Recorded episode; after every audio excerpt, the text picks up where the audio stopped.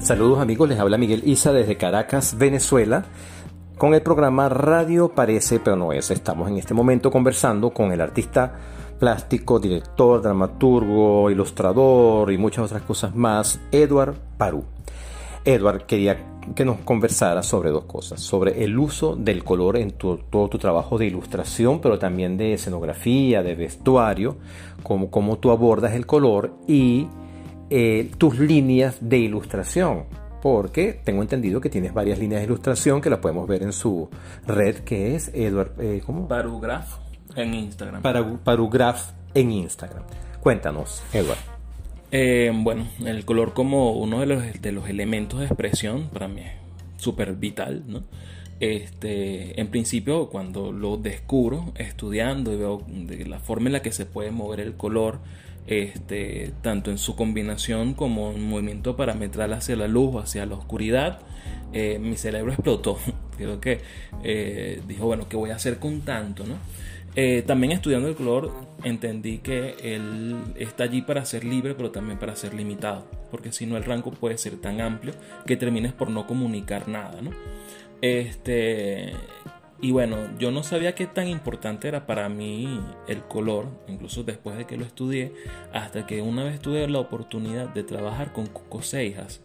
Ella es una productora de teatro acá, para mí muy importante, este, ha hecho obras grandiosas. Eh, y bueno, yo compartí con ella y con Moisés Rivas en Simón el Luna. Fue una obra infantil que incluso llevó premios acá en Venezuela. Este, y Coco se sentaba eh, incluso lejos al principio cuando no me conocía muy bien, a ver cómo yo mezclaba los colores y cómo iba decidiendo cuáles iban a entrar dentro de una paleta. Este, y luego se acercaba y veía como yo decidía, este color no solamente se comporta de esta forma según esta hora, sino se comporta según, según donde estén los personajes, pero también este, con estos colores nosotros podemos hacer que ellos sientan esto, ¿no? Este, y para ella, ella, ella se sorprendió mucho, de hecho ella se quedó con las paletas de color, que no eran más que unas tablitas donde yo iba mezclando los colores para poder definir cuáles iban a entrar en cada cuadro. Este, y bueno, yo estuve como súper contento con ese trabajo a nivel pictórico eh, porque podías ver la transición de los personajes muy acompañados del color.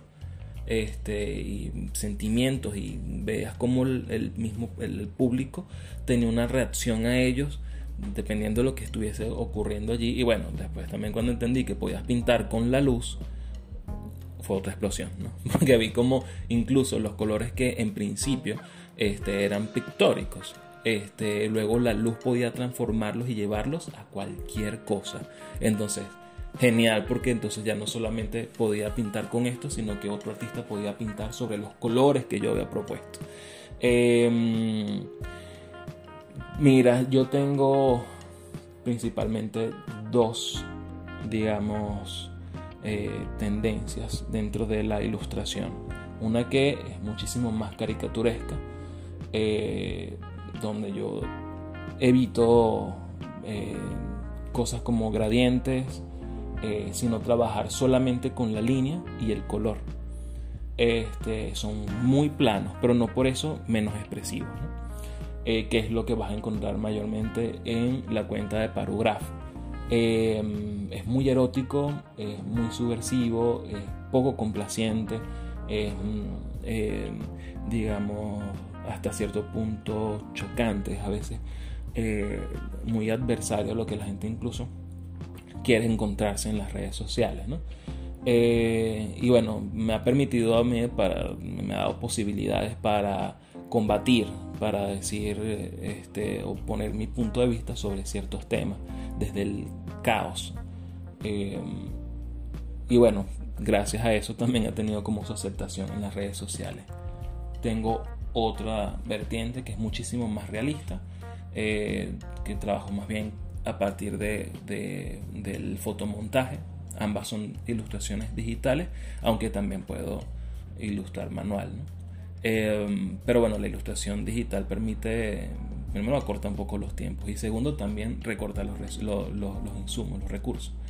Este, y esta otra, que es muchísimo más realista, también me ha funcionado muchísimo para, para expresarme cosas un poco más complejas, ¿no? donde puedo hablar de diversos temas. Incluso una de ellas, que se llama Pequeño Mundo Este, eh, llevó premio eh, de Caracas Ilustrada, eh, que me pude mezclar un poco mm, el contexto en el que estaba, eh, un poco donde yo vivo, la forma, no de pensar de mi familia, pero sí un poco del entorno, donde a veces las mentes quedan muy, muy grandes para el, para el entorno.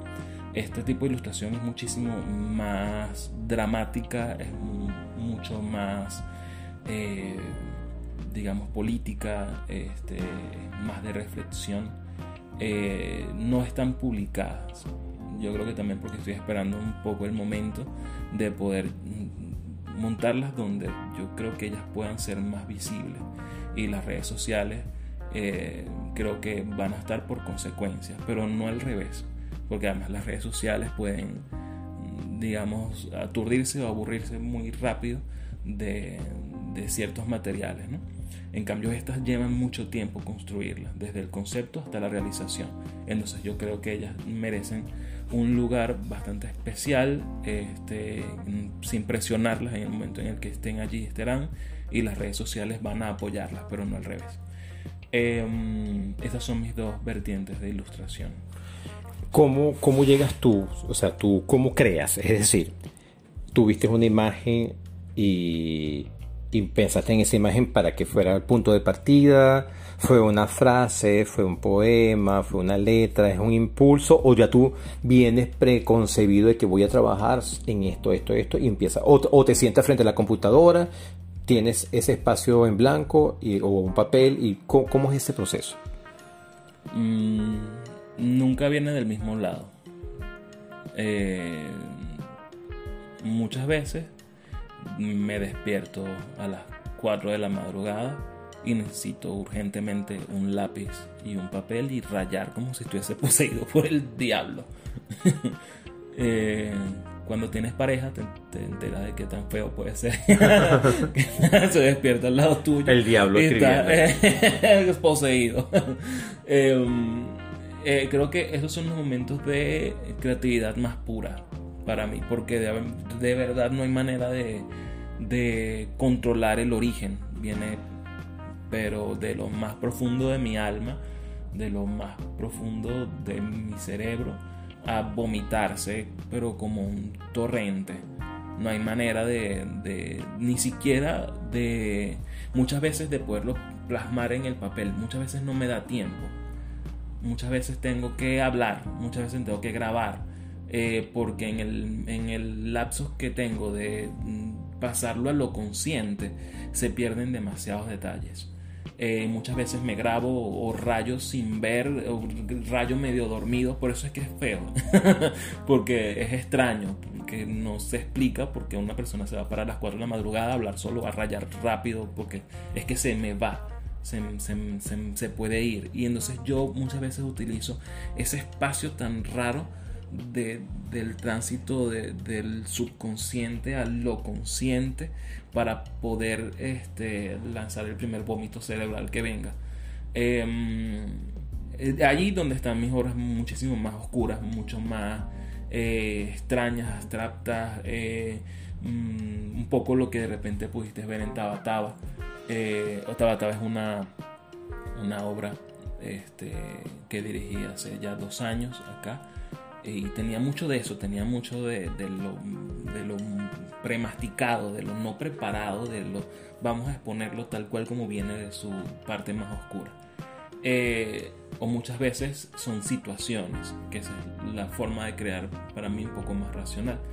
Eh, donde me inspiro de las cosas que me parecen que son insólitas de la humanidad, del hombre mismo, donde ya donde tú dices, no sé si esto es muy animal de parte de, de, lo más visceral del hombre o es que es tan frío y entonces eso también me inspira para poder criticarlo. Eh, obras de repente como Facebook, eh, Nueve días de guerra en Facebook, por ejemplo, que fue una que dirigí para para el Festival de Jóvenes Directores. Tenía como otra onda. Eh, muchísimo más de, contestar ante una situación. Eh, y bueno, yo me debato como entre esos dos polos y creo que es fácil reconocer cuando estoy en uno o en otro. Esto ha sido una conversación con Edward Parú, artista venezolano multifacético, eh, desde Caracas, Venezuela, Radio Parece, pero no es. Pueden seguirme por arroba migueliza62 y arroba miguelizawork. Edward. En Instagram me pueden encontrar como Edward, como Edward Manos de Tijera, piso, Parú con H al final. Bueno, muchísimas gracias Edward.